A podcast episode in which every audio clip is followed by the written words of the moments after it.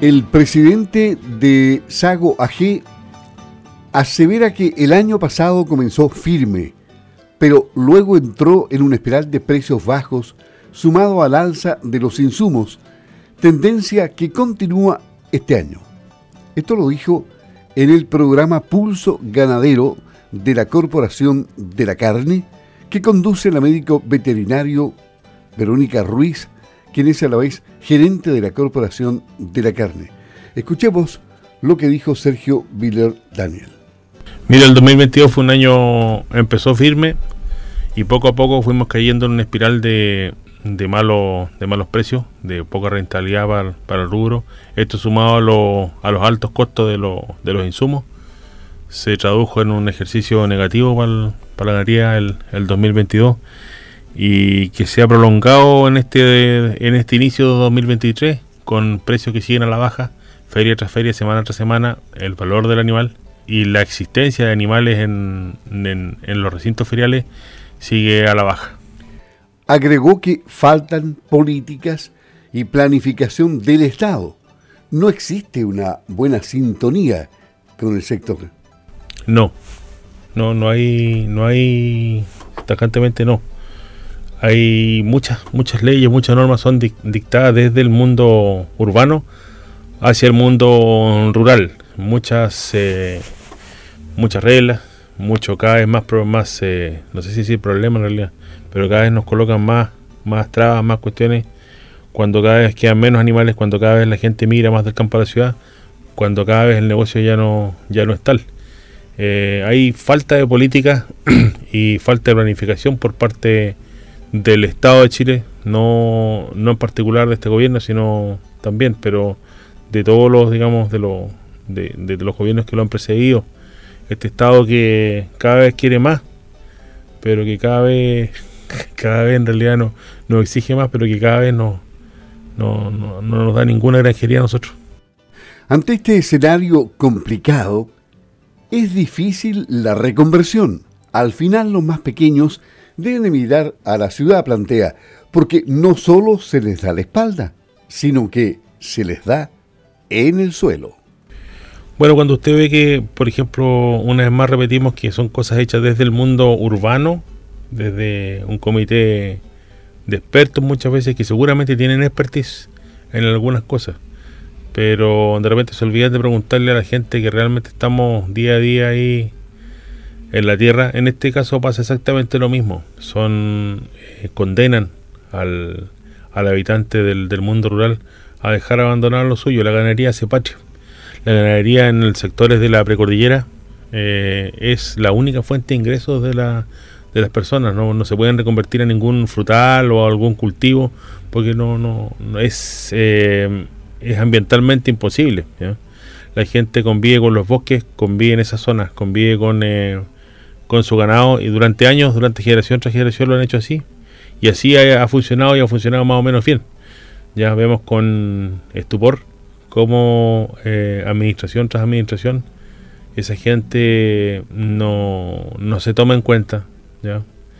y al final tienen que lastimosamente mirar desde el campo a la ciudad y es como es como la es como Roma todos los, los caminos hoy nos conducen a Roma todos los caminos arrean a esta gente a hablar en el lenguaje de campo que se vaya al campo y eh, se quede en la ciudad es lamentable ya nosotros hemos tratado desde la Corporación de la Carne de generar políticas y generar negocios para que todos los habitantes de este territorio eh, vayan la parada. Que le llegue cuando un, ternero se vendía años atrás a 600 pesos, que ese ternero se, se llegó a vender a 1800 pesos, es por, el sector exportador, por la fuerza que lleva el sector exportador.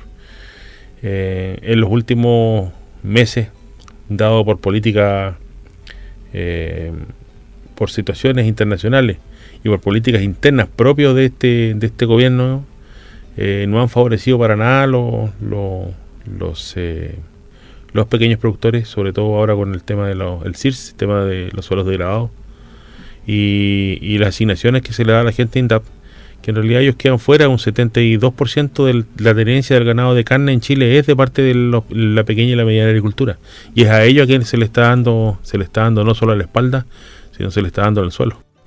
También confirmó que en reunión con el ministro de Agricultura se trató el tema del programa de los suelos degradados. Tuvimos una reunión con él, le vimos una, una reunión al señor ministro de Agricultura, el señor Esteban Valenzuela, que es un hombre de, muy buena voluntad. Y rápidamente dio la gente de ODEPA que nos eh, acusó recibo y nos eh, manifestó en qué estaba este programa nuevo de suelos degradados que incluso iba a cambiar de nombre. Eh, hay que trabajarlo, esperemos que prontamente llegue una, a buen puerto para que pueda ser incluido en el presupuesto del próximo año. Sergio Willer conoció la experiencia que viven los ganaderos argentinos, quienes desaparecen agobiados por las cargas impositivas y predominan los grandes grupos. Bueno, los colegas en Allende los Andes están grabados y los graban con un treinta y tantos por ciento de impuesto a la, uno a la exportación y dos a la producción. Tienen una serie de, de impuestos que los distintos gobiernos creen, digamos, que eso le pueden recaudar, perdón, fondos para los planes sociales y de, todo el país, pero el fondo lo que hace la gente es eh, simplemente se, se transforman en bandidos porque no, no son capaces de, de, pagar las tremendas cargas impositivas y en vez de recaudar más, no recaudan casi nada, ¿ya? Eso es un hecho de la causa, los colegas ya están muy, muy bandeados. Eh, la tenencia de la tierra ha cambiado a grandes grupos grupos inversores, grupos de inversión, a grandes conglomerados y los pequeños ya han ido desapareciendo. ¿ya? Esa es una realidad también. El, pequeño ha ido donde salía, el pequeño se reconvierte, o le dicen o te reconvierte o, te vas. Ellos en realidad ellos terminan terminan en las ciudades, terminan prestando servicios eh, a, a estos grandes grandes eh, grandes conglomerados, pero ya salen digamos del, de, la tierra. Eh, un noventa y tanto por ciento de, la, de los tenedores de la tierra en, Patagonia son gente de, de grandes eh, de grandes grupos económicos. No sé si decirlo grandes grupos económicos, pero son, eh, son grupos empresariales que ya no son los mismos dueños que eran antes.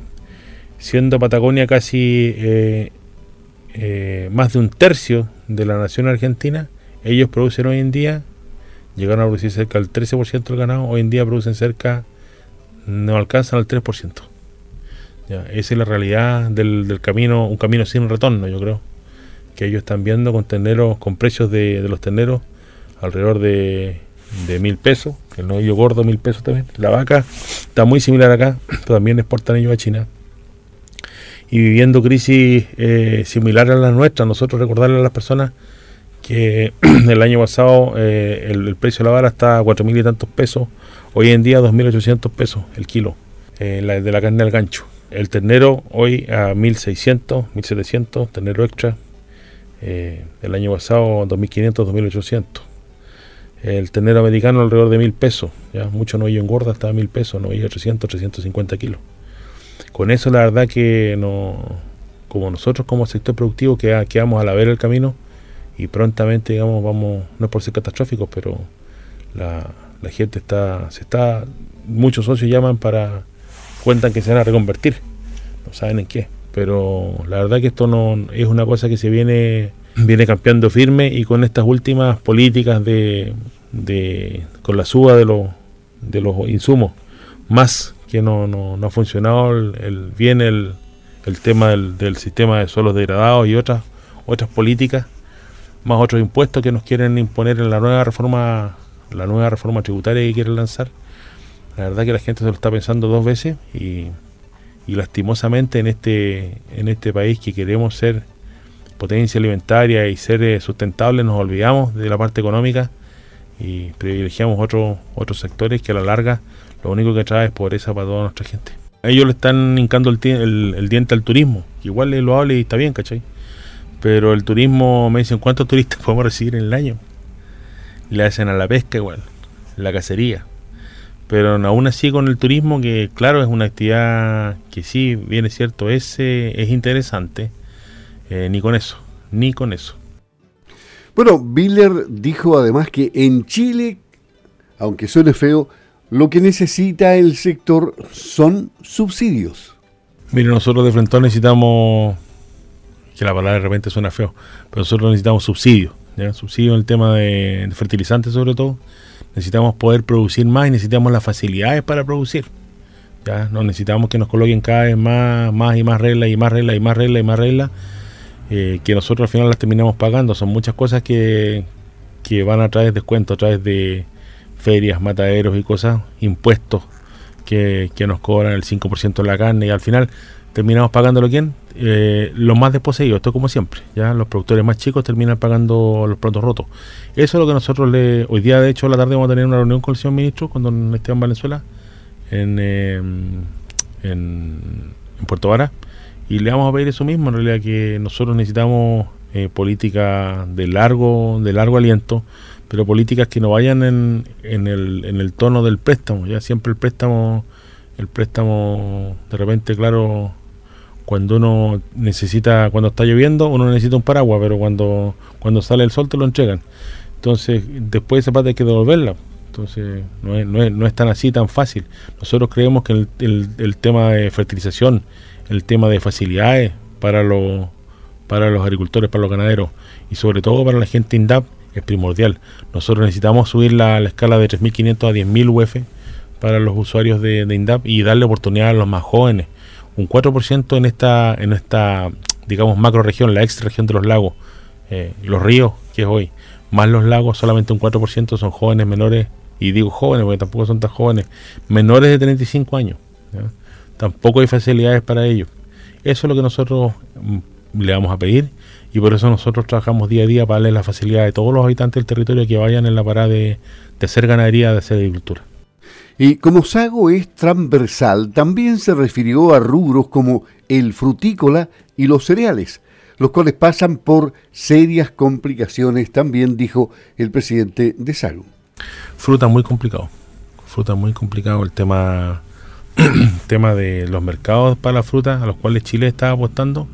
La verdad que no han funcionado mucho, ha habido una, una, una depresión de los mercados, de los mercados que compraban la fruta y ahora igual bajó un poquito el dólar, así que están bien complicados.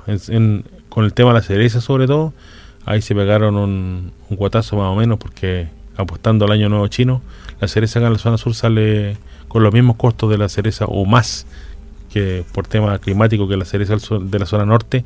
Llega tarde el año nuevo chino y ahí tienen problemas igual el tema de, de logística. Técnicamente es casi imposible, digamos, llegar a, a esa fecha. Se está buscando nuevos rubros, el tema de los arándanos muy complicado. Eh, frambuesas y otras frutas finas igual han dado, han dado muy complicado. El tema de los cereales, se, se esperaban expectativas de precios mayores, pero los rendimientos parece que han, estado y van a ser bastante buenos. Ya el año acompañó el tema, el tema climático para llenar los granos y eso.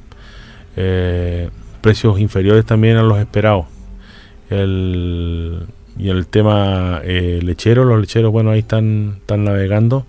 Yo creo que los granos un poco que van a estar bajos van a favorecer a los, a los colegas a los colegas agricultores que se dedican al, tema leche.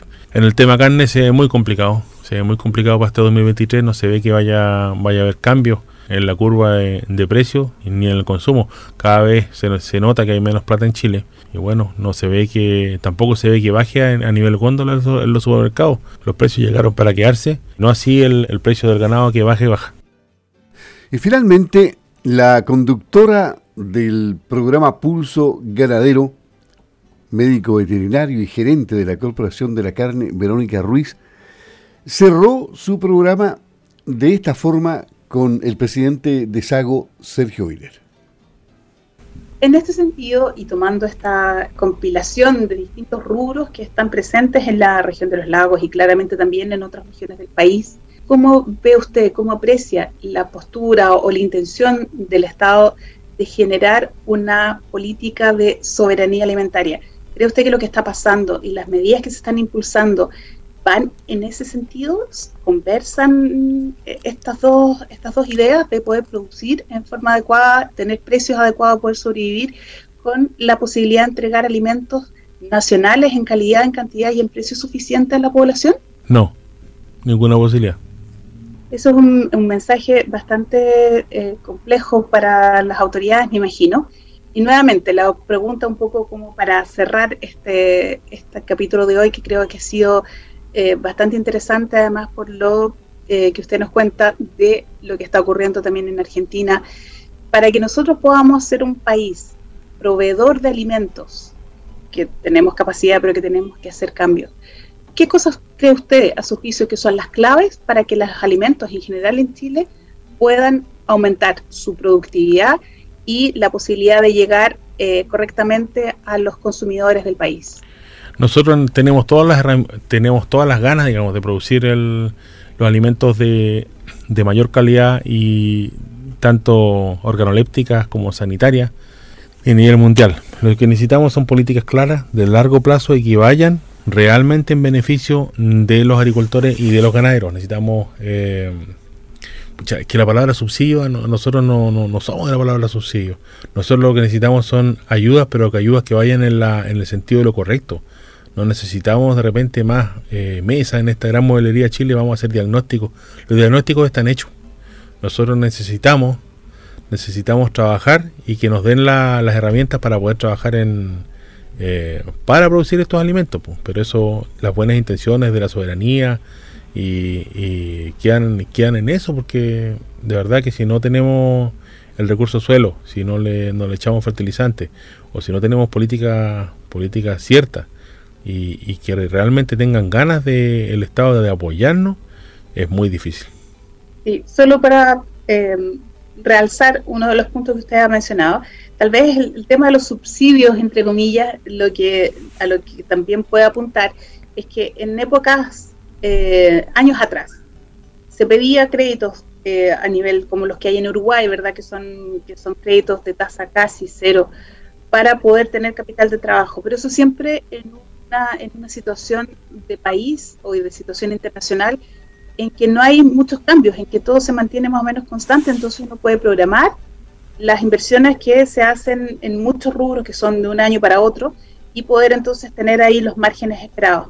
Sin embargo, lo que pasó el año pasado y ya desde el 2021 en adelante es que los, los precios de los insumos eh, se, se, perdón, se volatilizaron tanto que eh, no permite más tarde poder tener un retorno de esa inversión en forma adecuada y como lo que ocurrió, por ejemplo, con los granos, que eh, se pensaba tener un precio superior y llegado varios meses después a la época de la cosecha, se enfrentan además a precios que ahora son menores de lo que ellos tenían pensado. Es por eso que tal vez en esta época crítica, el apalancamiento financiero del Estado, que puede llamarse un, eh, abono, un subsidio, un apoyo eh, puntual, podría ser una solución práctica para que los agricultores no eh, tengan que consumirse su patrimonio para poder producir. Eso es un poco el, mensaje, ¿verdad? Bueno, sí, pues mucha gente, yo hablaba, hablaba ¿cómo se llama? Hablaba delante con llevar unos, unos socios, cuatro socios en particular, que me decían, mira, nosotros eh, producimos carne, en arriendo y otras cuestiones, vamos a, la verdad, entregarlo porque no hay que dedicarnos, sabemos a qué porque no, no, da, si la cosa no da. Y asimismo tenemos socios, la semana pasada hablaba de la pequeña agricultura, porque la agricultura no, nosotros no discriminamos de, de los más grandes y los más chicos, son todos socios nuestros, un socio, un voto. Y, y de verdad que decían, no sabemos qué hacer, porque no llevan a vender sus tenderos a las ferias, tenderos de, de lechería están a, mil pesos. Entonces, y tenderitos ya criaditos ya de 200 tantos kilos, entonces no con eso no pagan ni el costo de la leche. Es lamentable y bueno, pero nosotros de frente al sol con la, con la cabeza en alto vamos a seguir trabajando por tratar de, generar las mejores políticas y para todos los habitantes de, de nuestro sur y de nuestro país.